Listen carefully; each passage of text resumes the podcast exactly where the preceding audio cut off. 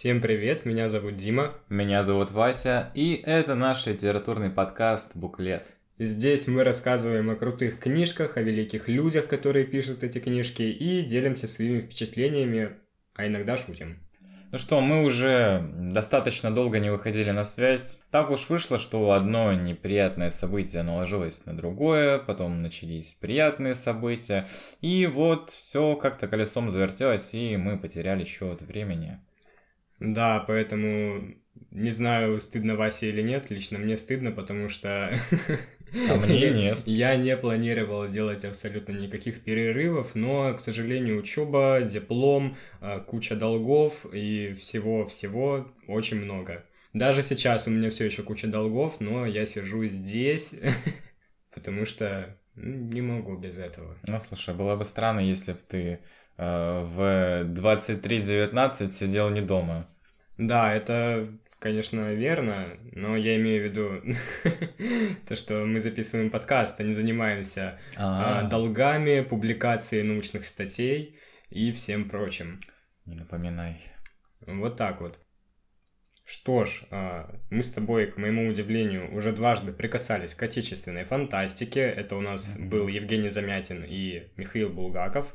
И я думаю, то, что пора бы, наверное, познакомиться с самыми яркими представителями этого жанра, а именно с Аркадием и Борисом Стругацкими. Они все-таки наложили достаточно весомый след, отпечаток, плотно заняли, скажем так, свое место в нашей отечественной литературе да, я думаю, в жанре не, фантастики. Да, я думаю, не только даже в отечественной, скорее в мировой литературе, именно в жанре фантастики. Может быть, может быть.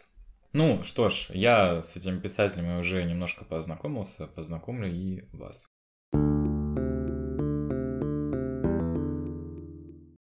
А, братья, а Аркадий и Борис Стругацкий были именно родными братьями, кто бы мог подумать.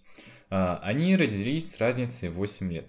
Аркадий родился в 1925 году в городе Батуми. Это город в Грузии. А Борис родился в 1933 году в Ленинграде. А, их отец Натан Залманович Стругацкий, искусствовед, библиограф, иконограф. Мать Александра Ивановна Литвинчева. Она была учительницей в школе, преподавала русскую литературу и даже была удостоена звания заслуженный учитель РСФСР.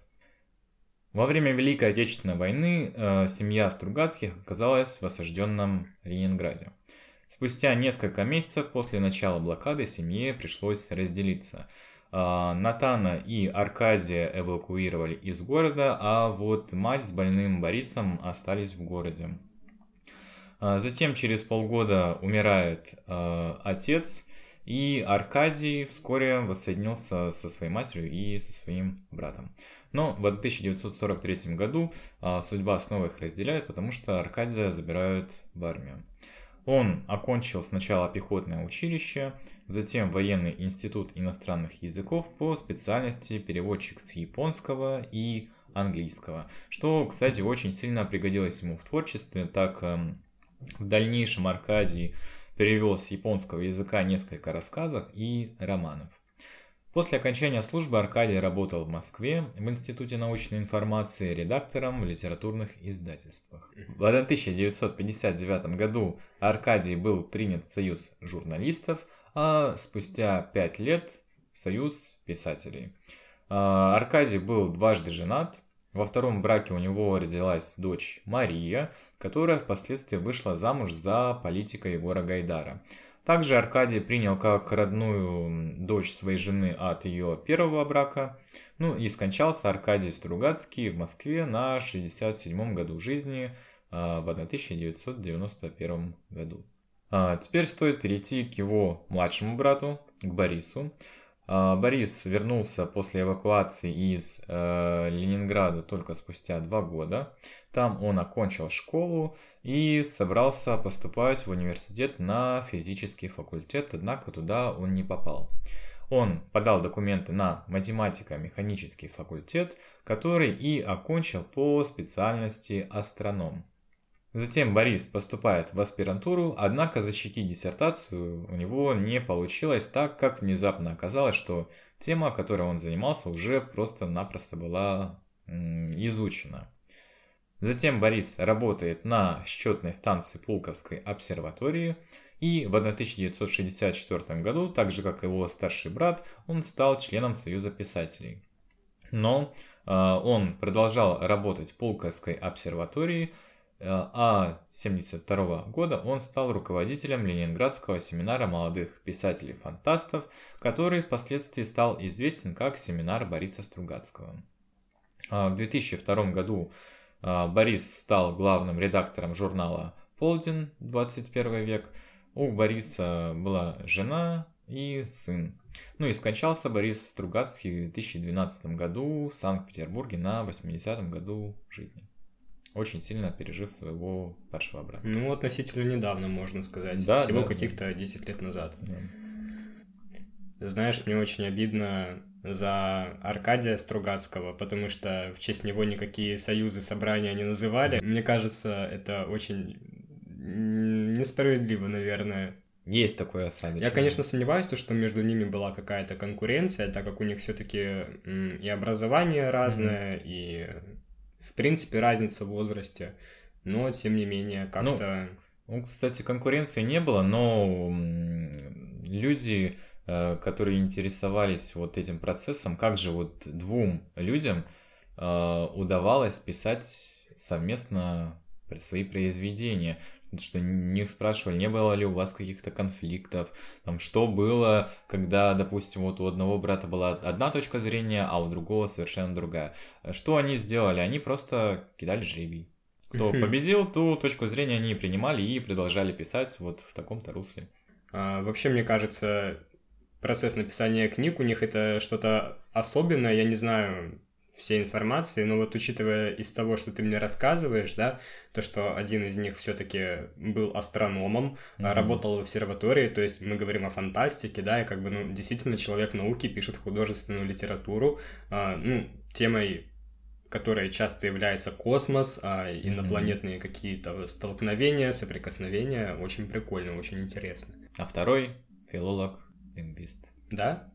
Ну а, да, да, он же окончил военный институт э, по специальности переводчик с японского и с английского. Слушай, очень интересно. То есть Герберта Уэллса они как бы переводили, читали, наверное. Ну, наверное. Может, и не переводили, но во всяком случае.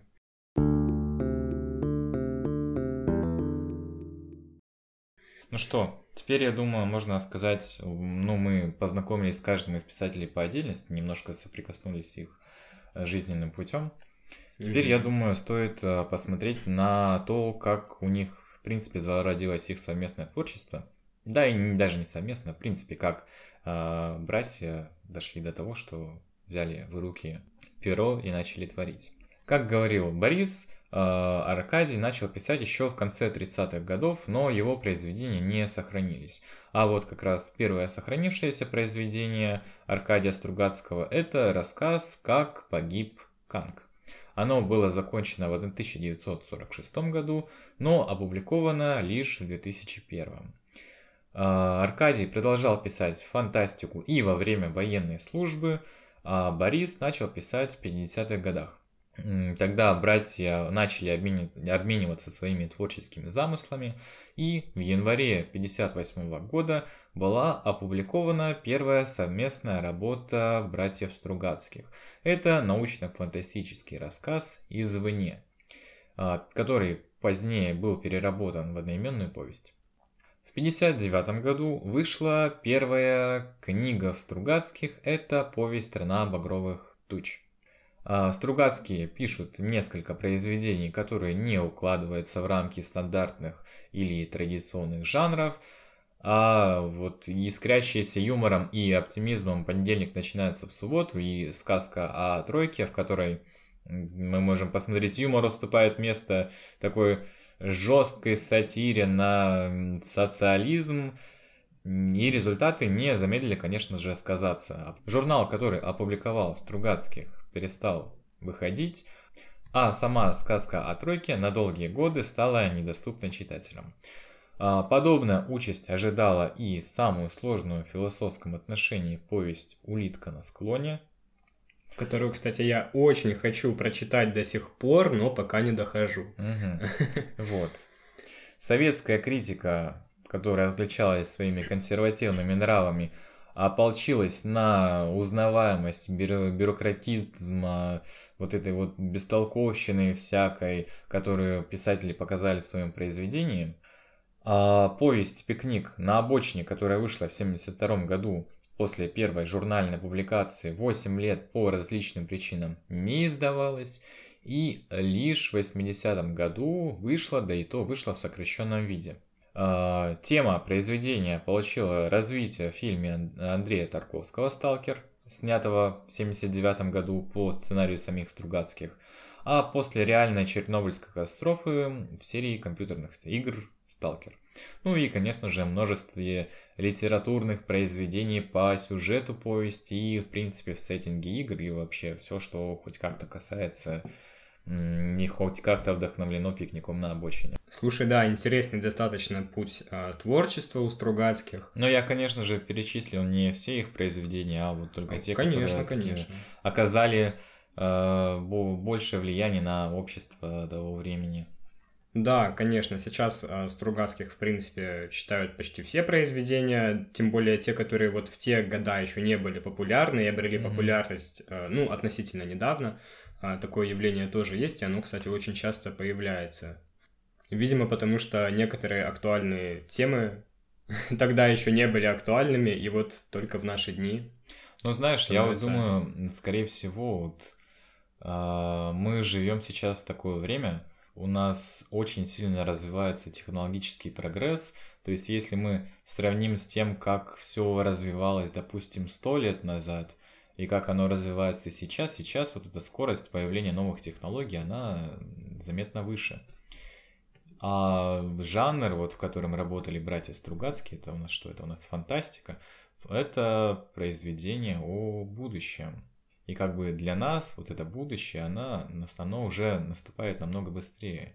Ну, слушай, а, дело не только в будущем, не только в фантастике. Я думаю, нам было бы не очень интересно читать эти книги, если бы там речь была только о каких-то технологиях, потому что, ну, грубо говоря, а, Стругацкие тоже писали о каких-то изобретениях, которые уже сейчас у нас есть, да, если я не ошибаюсь, это был телевизор, а, ну, хотя его также Герберт Уэллс предсказывал. Я также говорю еще о какой-то философской составляющей, поскольку а за всеми этими технологиями, за всем этим будущим очень четко ставятся вопросы нравственности, какого-то нравственного выбора, и мы с тобой об этом еще поговорим сегодня обязательно. Нужно обязательно об этом поговорить, потому что вот мы сколько раз уже, когда записывали подкасты, говорили, что к этому мы обязательно вернемся нет, попозже, об... но мы обычно не возвращаемся. Нет, об этом мы точно поговорим. Кстати, Стругацкие писали не только фантастику, у них также были попытки сделать а, детективные произведения, и, в принципе, я считаю их достаточно удачными, потому что сегодня мы тоже одного такого произведения коснемся. Итак, а, немного спойлеров. А, мы будем, конечно же, обсуждать повесть «Пикник на обочине», и мы с Васей посмотрели фильм Тарковского да. под названием «Сталкер». Да. У меня очень смешанные чувства. Три часа. Три часа пыток, э, нудятины, прошу прощения у всех фанатов, но я правда не понимаю смысла снимать это так долго. Ты вот про тот момент, когда они едут и нам просто показывают, как человек едет и как у него голова качается. На протяжении пяти минут. Да, да. Ну да, типа я оценил э, способности Тарковского на этом фильме, да, то есть то, как поставлены кадры, это все очень интересно, это очень красиво на самом деле. И это все, что я могу сказать об этом фильме, потому что он меня не впечатлил от слова совсем. Ну смотри, вот мне не жаль потраченных трех часов, которые мы отвели для этого фильма. Почему? Ну, скорее всего, потому что я не привык такое смотреть, и это было для меня чем-то новым.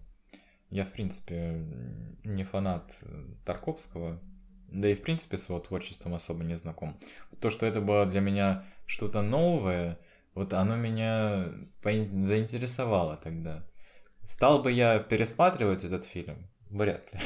Ну, слушай, учитывая, что там каждую сцену нам показывают максимально детально, я, я думаю, вот думаю, то, что ты идеально помнишь просто все, что там происходило. Да, я вот думаю, может, посоветовать его смотреть там на скорости 2х.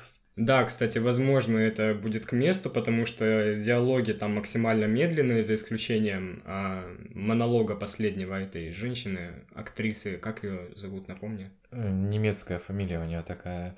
Алиса Фрейндлях. Да, да, да, вот, она. Замечательно. Она замечательно отыграла свои 10 минут в этом фильме. Да. Вот, возможно, у меня впечатление не такое, каким оно должно бы быть, а, поскольку я читал саму повесть, и, во-первых, это два совершенно разных произведения, максимально друг на друга не похожих, и если уж говорить о фильме «Сталкер» и об играх «Сталкер». Вот, кстати, ты же поиграл немножко. Да, я немножко поиграл. А, что сказать? Очень круто, Графика, конечно, древняя, но, блин, мне понравилось. Там очень такая атмосфера напряженная, она местами есть и в самой повести. Ну и, конечно же, если говорить о повести, то она больше приближается все-таки к играм, нежели к фильму. Угу. То есть у фильма совершенно другая идея, совершенно другой месседж.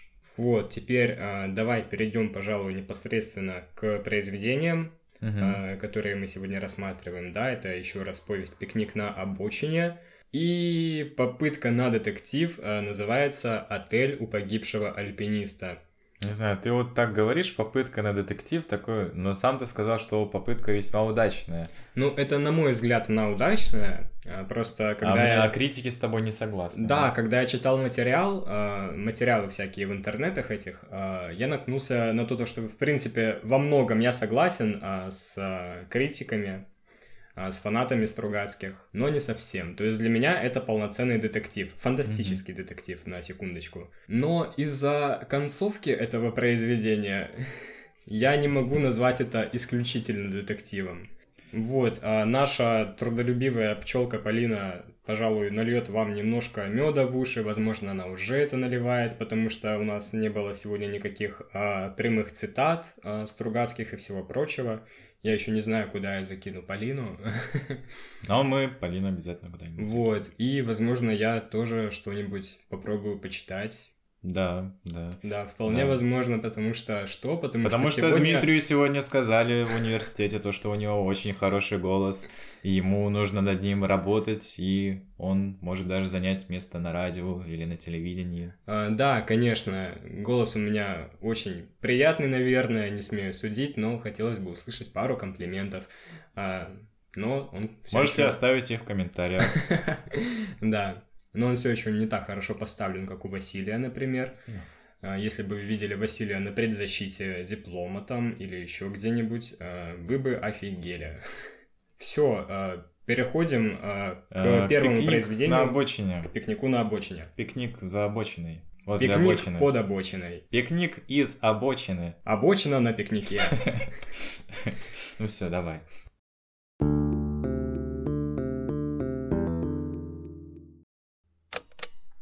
«Молишься?» – спрашиваю.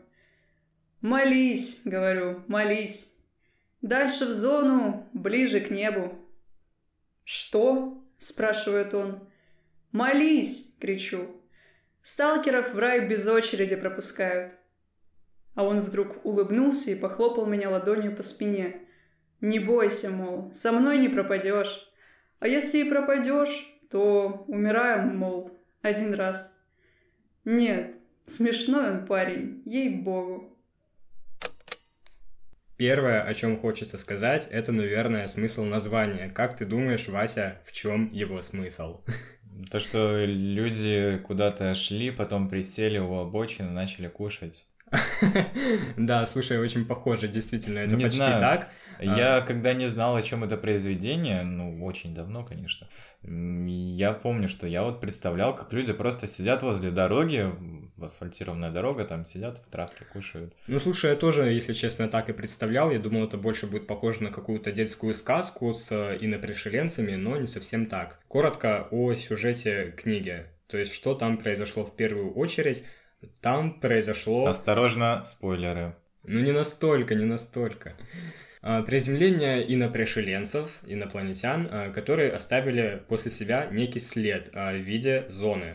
Зона — это территория, в которой происходят разные аномальные вещи, в ней находится множество артефактов, и существуют люди, которые являются сталкерами, и они ходят в эту зону для того, чтобы все эти артефакты собирать, подбирать и потом продавать на черном рынке, потому что там все как бы такое интересное, ценное, и в том числе каким-то научным людям они тоже это продают. И вот когда мы говорим про название «Пикник на обочине», дело вот в чем мы представляем то, что есть условно поляна какая-то, и на нее э, прилетают инопришеленцы на летающей тарелке, они там на этой поляне что-то делают, угу. устраивают пикник и потом улетают. А после пикника остается, вот знаешь, мусор, э, стаканчики пластиковые, да, пластиковые крошки. стаканчики, крошки, и вот животные, они не могли, конечно же, присутствовать при этом, и поэтому, когда инопланетяне улетают, а, все зверушки медленно выходят из леса и находят вот эти вот остатки. Угу. Вот, а, то есть смысл названия мне на самом деле понравился, это очень ну круто, ну, да, мне да, кажется, это прям интересно.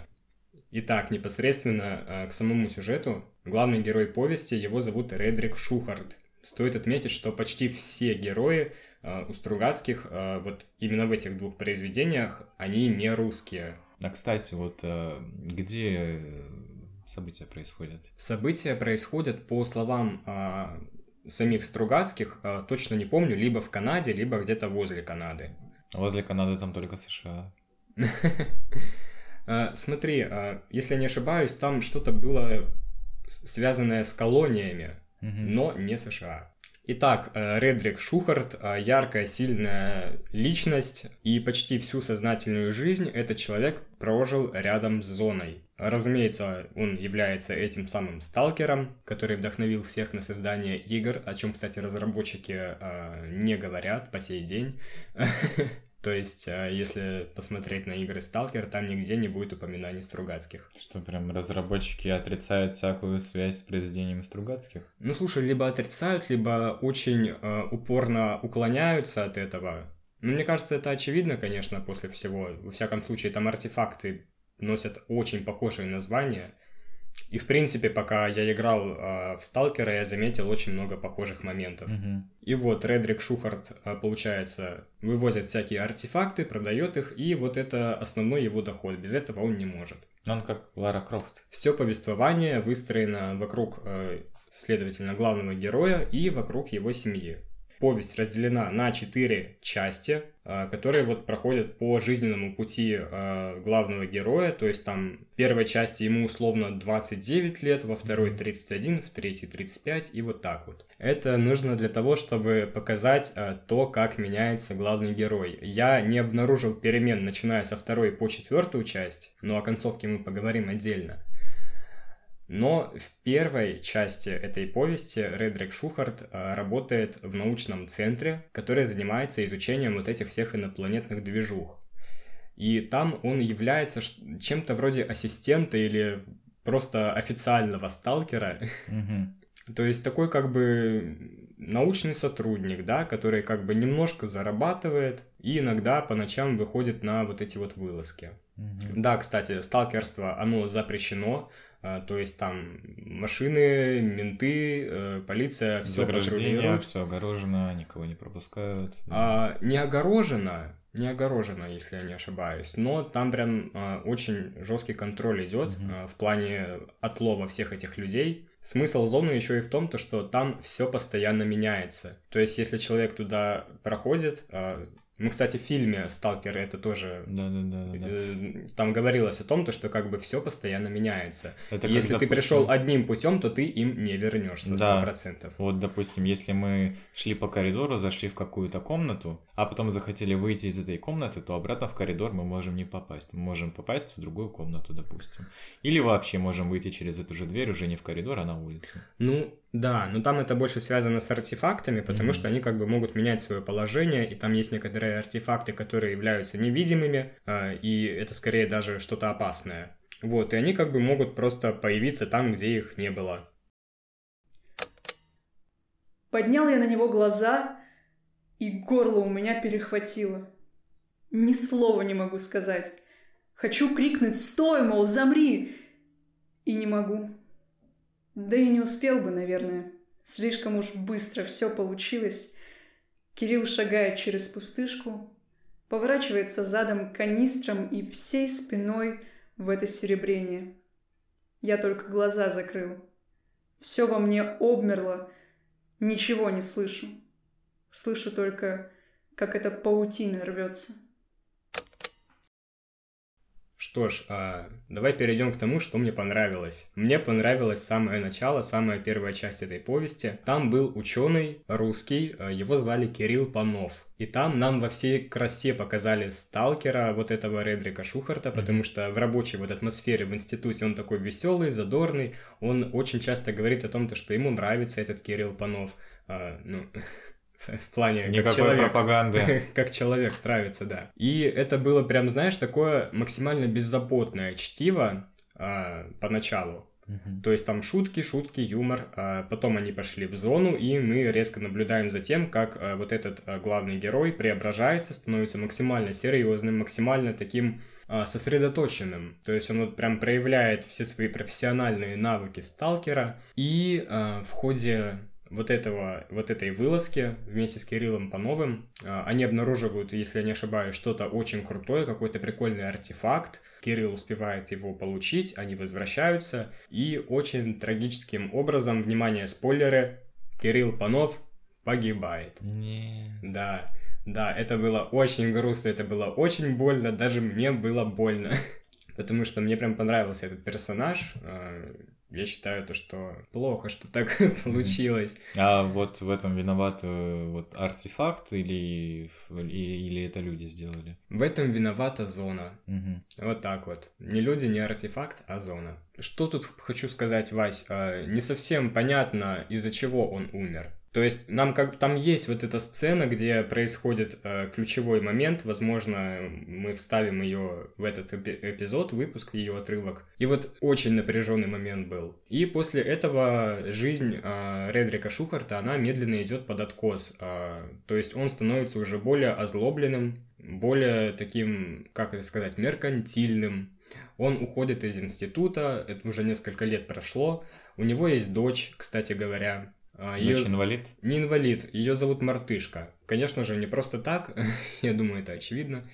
А, Тоже очень трагическая судьба немножко у девочки, ну и в принципе у семьи этого человека. Потому что люди, которые приходят в зону, которые вот а, сталкеры, а, что-то там с ними происходит, и они не могут иметь нормальных детей. А, ну, облучение какое-то, радиация. А вот нет, скажу тебе нет, потому что а, проходили, естественно, всякие проверки, всякие исследования, никаких радиаций, ничего подобного в теле человека не было обнаружено. То есть, либо это что-то неизвестное, да, и нам не хватает органов чувств, а, либо не знаю даже что. В общем, дочь а, Редрика, мартышка, она, понятно уже, я думаю, да, немножко обезьянка. По мере развития сюжета, по мере взросления, она теряет способность говорить, становится все больше похожей на обезьянку. И это тоже становится таким поворотным моментом именно в судьбе какой-то, в характере Редрика Шухарта, потому что... Прям он- собачье сердце наоборот какое-то. Да, ну это очень грустное произведение. И вот что мы с тобой имеем. Сначала умер а, потрясающий ученый а, Кирилл Панов, потом дочь а, с мутациями, которая постепенно теряет а, способность э, говорить, мыслить. И в довершение ко всему а, в зоне начали по, эм, а, как это сказать, восставать а, трупы. То есть а, Некромантия. и вот э, в очередной раз, уже ближе к концу, незадолго до него, а, мы приходим в квартиру к главному герою и видим то, что у него на кухне, а, не на кухне, вру, в гостиной, как четко я помню, а, находится вот, а, собственно, он и его мертвый отец. Тоже абсолютно неизученная аномалия, непонятно, как так происходит, почему так происходит. А, Но фишка в том, то, что вот эти вот мертвые люди, они, как правило, возвращаются к себе домой. Прям кладбище домашних животных какое-то. Да, но самое интересное в том, то, что они двигаются очень медленно, прям максимально, типа, я не знаю, как улитки. Ну, мышцы атрофировались. Ну вот, и то есть они как бы глаза не закрывают, они все такие вонючие и двигаются капец как медленно. То есть э, там, по-моему, какой-то персонаж э, приходил к главному герою. Мгм. Главный герой налил вот ему и своему отцу э, выпить. И они разговаривали, наверное, очень долго о какой-то важной теме, о задании, которое хотят дать сталкеру, вот этому Редрику Шухарту. Мгм. И пока они об этом разговаривали очень долго, отец э, Шухарта успел, по-моему, только как-то э, руку приподнять немножко. М. То есть вот настолько медленно. Мгм. А мертвецы, они возвращаются те мертвецы, которые э, скончались в зоне? Хороший вопрос, я не помню. Ну, слушай, по-моему, да, потому что, ну, я так понимаю, они из зоны и возвращаются. Навряд ли Мгм. они бы вернулись, если бы они были не там похоронены, либо возле зоны. Как-то так. Мгм. Нунан сморщился и замотал головой. Ну а как насчет того, что человек, в отличие от животных, существо, испытывающее непреодолимую потребность в знаниях? Я где-то об этом читал. Я тоже, сказал Валентин. Но вся беда в том, что человек, во всяком случае массовый человек, с легкостью преодолевает эту свою потребность в знаниях.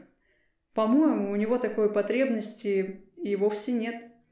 Есть потребность понять, а для этого знаний не надо. Гипотеза о Боге, например, дает ни с чем не сравнимую возможность абсолютно все понять, абсолютно ничего не узнавая.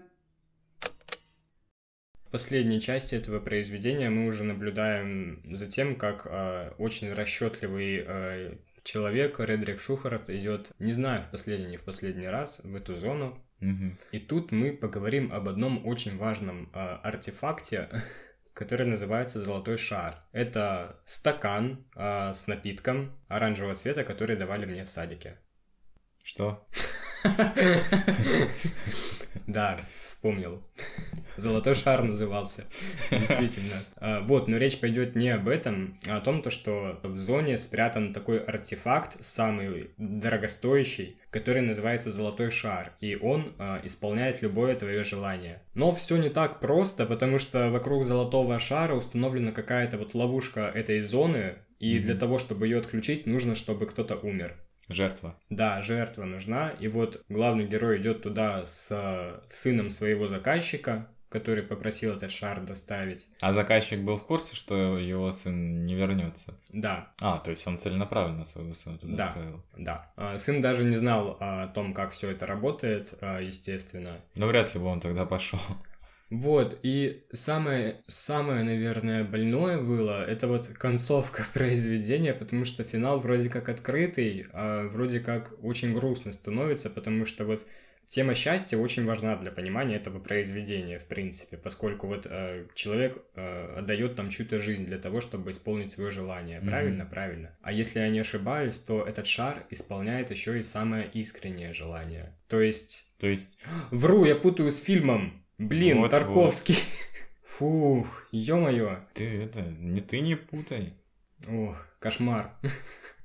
Впрочем, возможно, то, что и в книге тоже речь шла об искреннем желании, я точно не помню. Но вот этот э, человек, э, которого сопровождал э, Редрик Шухарт, он бежит к этому шару. Да, сейчас будет спойлер концовки, если что. Он начался пару минут назад буквально. Поэтому, если хотите, отмотайте минут пять, Но ты же знаю. сам сказал, что финал-то все равно открытый. Ну да, ну да, в каком-то смысле. Ну, я в том плане, то, что концовка, она очень, наверное, философская и такая больно, ощу- больно ощущаемая, ощу- ощутимая. Остро ощутимый. Да, А вот этот человек бежит а, к шару, а, сталкер, естественно, знает, что сейчас произойдет, он просто ждет, и вот этот а, пацан, молодой еще совсем, это, по-моему, был его первый раз вылазки в зону, он бежит к этому шару и кричит «Счастье для всех, безвозмездно, пусть все будут счастливы». Ну, грубо говоря, вот так. Мгм. Вот так он бежит, э, очень счастливый, э, потом его расплющивает, естественно, он становится кучей мяса. И после того, как это происходит, сталкер начинает задумываться, навряд ли из-за смерти этого человека, а просто о своей жизни. У него есть, наверное, вот несколько минут э, для того, чтобы подойти к этому шару, пока ловушка не заработала. И он медленно подходит, э, возможно, со слезами на глазах, возможно, без, и просто тихо говорит «счастье каждому, безвозмездно, mm-hmm. пусть все будут счастливы». Вот. То есть повторяет просто э, последние слова этого пацана, и там по сцене видно то, что он повторяет их просто потому, что у него уже нет никакой надежды, mm-hmm. никакого счастья он не видит, и он просто пустой, сломленный человек. Вот даже там, по-моему, Стругацкие очень интересно делают э, в плане композиции, повествования, в принципе. То есть там э, вроде бы повествование идет от лица автора, но mm-hmm. вроде бы там э, мысли героев есть. И вот э, там как раз описывается то, что вот Редрик Шухарт подходит и понимает то, что это самые глупые слова, возможно, которые он говорит, но он все равно высказывает их. И на этом книга заканчивается. То есть мы так и не узнаем, получили ли все счастье безвозмездное. Но мне почему-то кажется, то, что вот э, Тарковского как раз-таки тоже эта тема задела, потому mm-hmm. что он же тоже был, э, как это, ну ты помнишь этот фильм? Да, Они да же тоже бы дошли до места помню. назначения и да. начали там тоже у них была возможность какое-то желание загадать и все такое, но они не стали, потому что поняли, mm-hmm. что это ни к чему не приведет абсолютно. Тут, мне кажется, такая же ситуация, и, наверное, у Стругацких была как раз-таки вот основной темой э, недостижимость этого самого счастья. Угу. Ну, хотя финал вполне кинематографичный, и я тебе как раз-таки говорил то, что мне этот фильм э, в этом плане напомнил фильм «Аннигиляция», да, да, да, да. Вот как раз-таки потому, что люди ходят по этой зоне, и они mm-hmm. ну, приходят к этому вот артефакту. В аннигиляции, конечно же, пришли, э, можно сказать, э, к первоисточнику бедствия, mm-hmm. но там тоже такой немножко экзистенциальный момент. Да, да. Ну, лично мне «Аннигиляция» этот фильм очень понравился. Ну вот, мне кажется, по «Пикнику на обочине» можно было бы вполне снять похожий фильм, даже более глубокий, естественно. Угу. Вот у меня есть вопрос сразу. Вот сколько уже хочу этот вопрос задать. Что быстрее, прочитать книгу или посмотреть фильм Тарковского? Сколько у тебя времени заняло чтение и, и Слушай, я не вспомню, сколько у меня заняло чтение, но там... Э, ну, большая книга, в принципе. Это повесть, но она страниц на 200, наверное. Если ты читаешь ее вот э, по размеру обычной книги, да, которая там не, не маленькая, не в бумажной обложке, то это, наверное, страниц 150-140. Угу. Э, ну, мне кажется, спокойно, часа за 4, за 6 часов можно прочитать ее полностью. Я не помню, за сколько я читал, но я не разом. Я, угу. по-моему, вот за пару дней ее осилил. Но опять-таки, конечно же, фильм ты посмотришь э, быстрее, но по наполнению. Ну, по наполнению тоже, конечно. Тут, в принципе, у нас, э, если мы будем сравнивать э, возможности кинематографа и возможности литературы, кинематограф, конечно же, проигрывает. Ну, не во всем, не во всем. Давай не ну, Зачастую. Так. Хорошо. В подавляющем своем большинстве. Ну вот, э, дорогие слушатели, очень хорошая книга, всем советую, потрясающее настроение поднимает только так. Да. Шучу. А, что еще, мне кажется, важно понимать, а, я натыкался на, опять-таки, мнение разных критиков о тематике литературы Стругацких. И, наверное, можно вспомнить такое явление, как экзистенциализм. Это течение философии, а, сутью которого является... Что, Вася? Скажи это умными словами, не могу. Поиск сущности бытия. Да, поиск сущности бытия. Очень умно, но если вы вспомните серию смешариков с барашем под названием «Смысл жизни», то знаете то, что это экзистенциализм. Так где Кузинатра было? Да, да, да. А, то есть это вопросы бытия, то есть зачем я, что я, mm-hmm. в чем смысл, предназначение. Вот поиск а, этих всех вопросов, а, ответов на них. Хочу, кстати, прочитать побольше произведений Сартра, чтобы понять. Ты, кстати, читал «Тошноту»? Конечно. Вот, а, тоже произведение как раз-таки художественное, и в нем вот все идеи этого экзистенциализма. То есть там человек 40 а, лет, у него была очень хорошая бурная молодость, mm-hmm. но вот ему 40, и у него каждый день абсолютно похож на предыдущий, он просто не понимает, что он, зачем он и почему он. И у него абсолютно нет никакого смысла в жизни. Если читать это произведение, оно длится, по-моему, 400 страниц, даже больше, то вот реально становится очень противно и тошнит немножко. Ну да, произведение полностью оправдывает свое название. Вот, поэтому вот частички идей, наверное, есть и у Стругацких. в какой-то их философию. Ох уж это 20 век.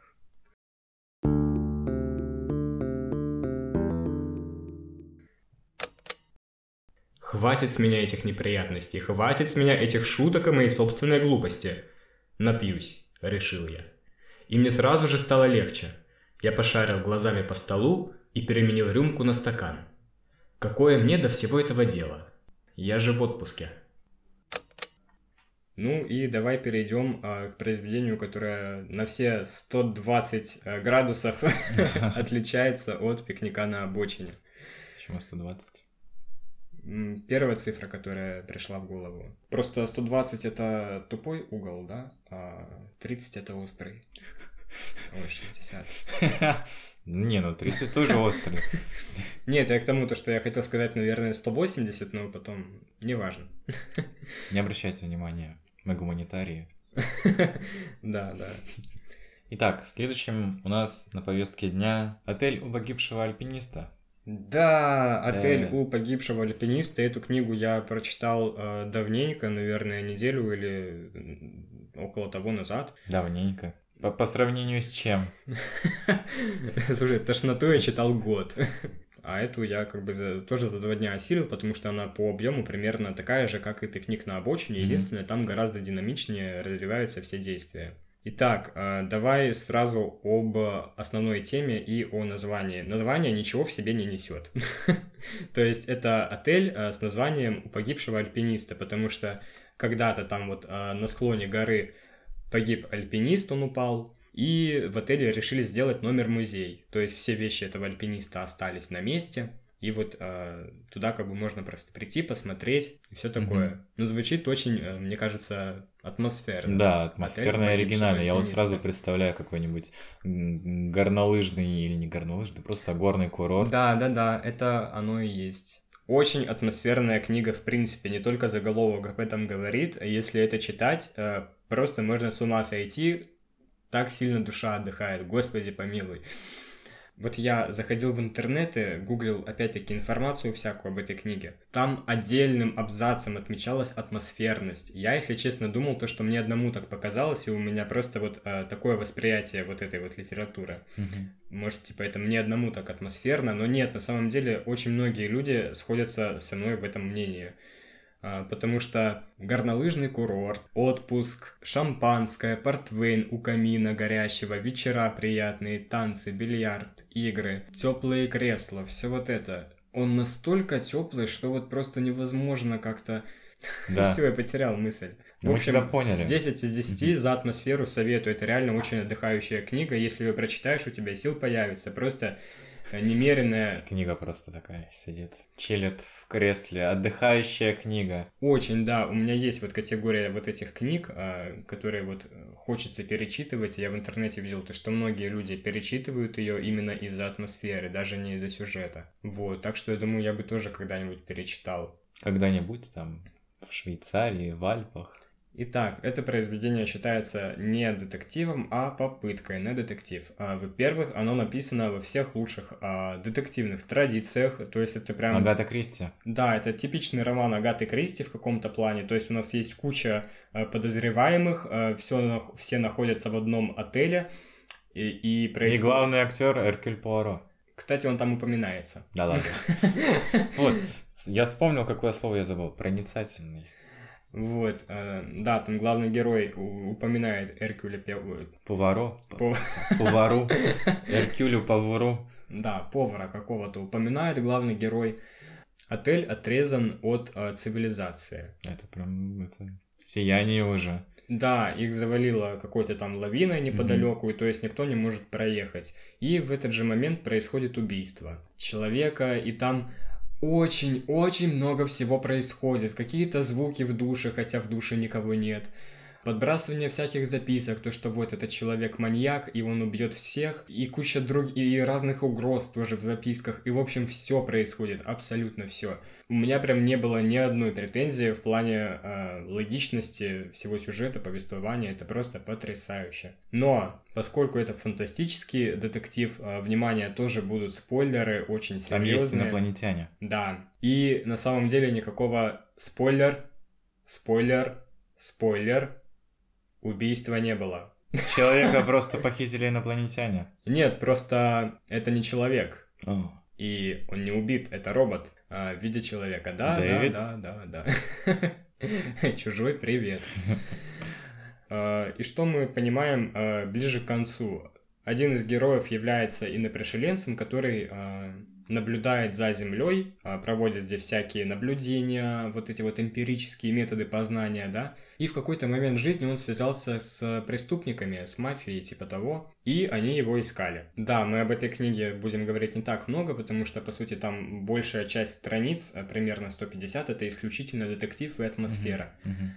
Там самое важное это концовка, потому что что? Потому что я думал, то, что я получу какой-то счастливый хэппи-энд. Внимание, спойлеры. Но на деле, на деле эм, главный герой, он полицейский, и у него было то, что нужно этим э, инопришеленцам, и в отеле уже знают, что есть инопришеленцы и как они выглядят, то есть вот они. Но главный герой уперся, и он считает то, что долг служебный не позволяет ему отпустить этих людей, потому что существует конфликт э, в доме, вот есть э, такие-то люди, Мгм. э, там скоро мафиозники прибудут Мафиозники. и все прочее. И он как бы понимает, что никого отпускать нельзя. И ему говорят, типа, ну отпусти, это как бы им нужно бежать, Отпусти. иначе их убьют. Не забудь. Да, что прошло уже не вернуть. Короче, у нашего героя очень сложный нравственный выбор, потому что он как человек а, должен бы по-хорошему отпустить, потому что, ну вот, а, мораль так подсказывает, сердце так подсказывает. То есть он понимал, что никакого убийства не было, Ну, ему уже достаточно доказали, я думаю. а он все равно не хотел никого отпускать.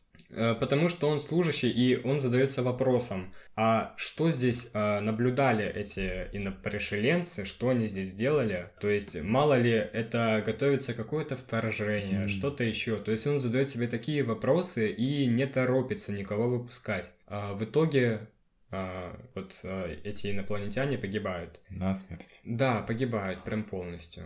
И в конце мы уже наблюдаем за тем, как вот э, главного героя обвиняют, ему говорят, что же ты наделал, там вот ты человечность потерял, все такое. По- Они поги- погибают из-за него. Ну, потому что он не дал то, что им нужно, вовремя. Мгм. Потом они сами забрали, но было уже поздно. Что? Не знаю, ты так говоришь, что вот у него было то, что было нужно им, но он не дал это то, что им было нужно, но потом они это забрали. И ты, ты- ты можешь сказать, что они забрали, что им было нужно? Они забрали аккумулятор. Мгм. Э, Вот этот э, человек, который погиб, робот точнее, Мгм. он разрядился. И он нужен был как раз-таки этот э, робот для того, чтобы они смогли убраться с э, нашей планеты. Мгм. Понял.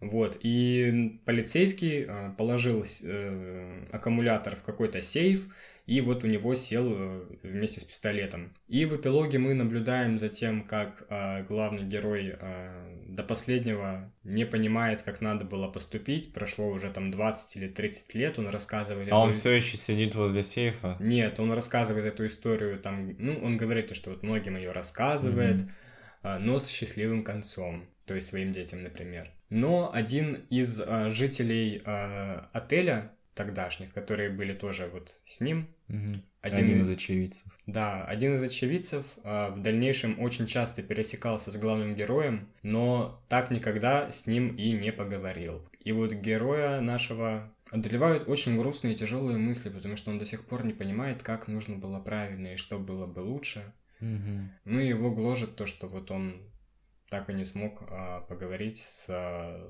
своим, ну, грубо говоря, соседом в отеле, а, Симоне. Ну и тут мы тоже, наверное, видим такую яркую проблему а, контакта, то есть а, контакт а, человека и инопришельцев. Инопришельцев? Инопланетян, господи, у меня уже этот, а, это коверканье вошло в обиход прям тотально. Зеленых человечков. Да, то есть непонятно... А они там описываются, кстати. Как, как вот внешне выглядят. Нет, они там а, в человеческих кожах. Они среди нас. Да, вот, и тоже сложная тема, еще раз повторюсь, а, первый контакт человека и инопланетян, а, потому что непонятно, как он будет, а, готовы мы к нему или нет, И тут, по-моему, Стругацкие отвечают на вопрос вполне очевидно, то, что мы просто не готовы к такому контакту. Люди сами в себе-то разобраться не могут. Да, потому что как бы вот эти человеческие сомнения, то, что вот, а, а что если они готовят вторжение, ля-ля-ля. Нет, ну... Вот, поэтому концовка меня немножко не порадовала, так как я ожидал чего-то более воодушевляющего. Но сама книга, большая ее часть, она настолько теплая, настолько приятная, ее просто очень приятно читать. А, да, я это специально говорю, чтобы все, кто послушал, захотели читать «Отелю погибшего альпиниста». Да, сюжет прям сильно я его и так рассказал, в принципе. Но стоит прочитать хотя бы ради атмосферы. Сейчас, правда, наверное, уже поздно. Надо было записывать это в декабре. Может быть.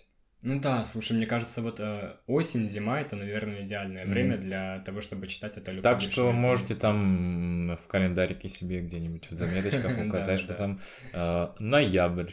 Отель Вот мне бы, наверное, было приятно что-то похожее прочитать ближе к Новому году. Вот 30-31 число это вот мое любимое время, чтобы прочитать какую-нибудь небольшую книжку, потому что, типа, мне это поднимает какое-то праздничное настроение. Давай к итогу, Вась. А, Давай. Что у нас в итоге? У нас два совершенно разных произведения. Кстати, а, очень а, много юмора в отеле и совсем не до шуток на пикнике. Вообще, если бы там не было каких-то вот этих черт персонажей характерных, я бы mm-hmm. подумал, то, что это писали совершенно разные люди. То есть, если бы я не знал, что это написали Стругацкие, я бы, наверное, и не подумал бы. Угу. Вот. Хотя в теории есть похожие моменты, например, опять-таки, в отеле тоже нет русских имен практически, да. У меня вот а, сомнения насчет а, Петра Глебски, я так понимаю. Но это не русская. Глебский это же польская фамилия. Ну вот, ну очень, очень похоже просто. Ну, вот получается, в этой книге вообще нет русских имен в таком случае. Но, господи, когда они описывают алкоголь, когда они описывают, как сидят вот э, с водкой в стакане, ты просто понимаешь, что, что это пишут русские люди. Вот, э, так что да, вот есть моменты, детали, которые выдают э, вот это вот что-то русское. Конечно же, не только алкоголь, а еще и юмор. Он тоже такой достаточно отечественный, э, с душой, по-теплому.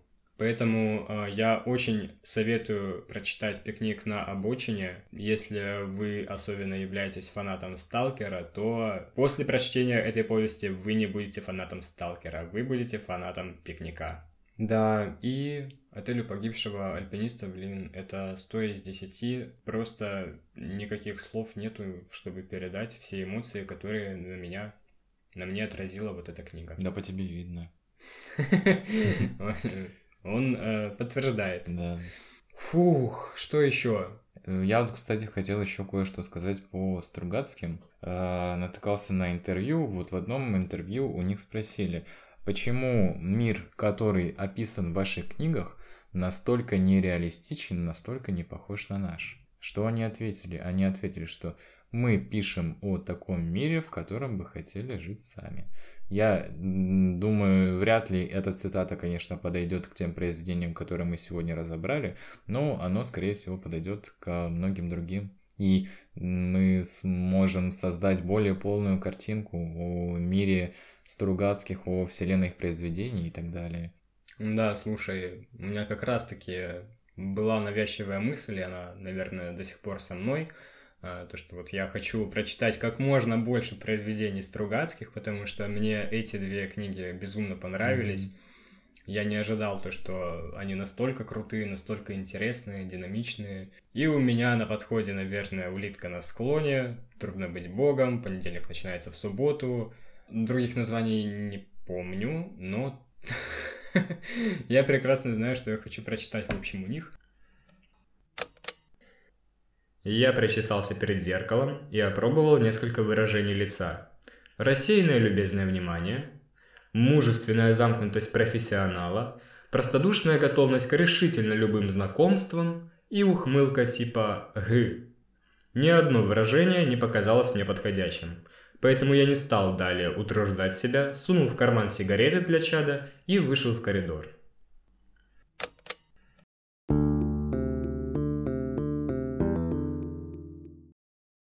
Что я еще хотел э, сказать? Я на самом деле думал то, что меня хватит на то, чтобы делать э, всю эту хрень с отечественной литературой. Э, ну как хрень, я очень люблю отечественную литературу, понятное Очень. дело. Особенно Стругацких. Вот. Для меня они стали вот э, вторыми папами после Стивена Кинга. Вот. э, мы решили, короче, уйти от э, какой-то строгой концепции и больше вот э, не делать э, вот этого вот строго отечественная литература или строго неотечественная, да, поэтому сейчас э, я вот собираюсь читать только то, что мне хочется, только то, что мне нравится. Я тоже. Да ты и так только это и читаешь. Вот, ну да, ну что поделать. Третья Я, книга Ведьмака. я пока весь цикл Ведьмака не, не дочитаю, вряд ли я что-то буду читать другое. Не, ну я, конечно, могу прерваться на некоторые рас- рассказы, вот как недавно я прервался на, Лавкрафта. на Лавкрафта, да. Вот, поэтому если в следующем выпуске вы услышите Лавкрафта, Бакмана или что-нибудь еще. Герберта Уэллса. Сколько про него уже слов было сказано, я думаю, уже пора. Когда-нибудь я, кстати, начал читать э, в самолете Остров доктора Моро. Ну вот не, не нравится мне Герберт Уэллс, я не знаю почему. Поэтому навряд ли. Хотя кто знает, когда-нибудь все возможно. Вот, э, на этом мы, наверное, и закончим. Э, Подписывайтесь обязательно на наш подкаст на Apple подкастах, на Яндекс Музыке, на сервисе Soundstream. Soundstream, привет, мы тебя очень любим, особенно я. В принципе, подписывайтесь нас где хотите, где вам угодно. Мы постарались сделать э, как можно больший охват на как можно больших, большем количестве площадок, чтобы всем было удобно. И если у вас будет возможность где-нибудь э, дать какой-то фидбэк, да, э, оставить отзыв, э, комментарий, нам будет очень приятно, потому что... Конструктивную критику. Да, вот, поэтому ждите, мы постараемся не пропадать на такой долгий срок, хотя у нас сейчас очень много проблем, я думаю, возникнет в ближайшие месяцы. Да. Вот. А, Поэтому всем спасибо, всем пока, обязательно еще услышимся. Да, обязательно. И будем надеяться, что это произойдет не через месяц, и не через два, и не через три. Спасибо всем за внимание. Всем пока.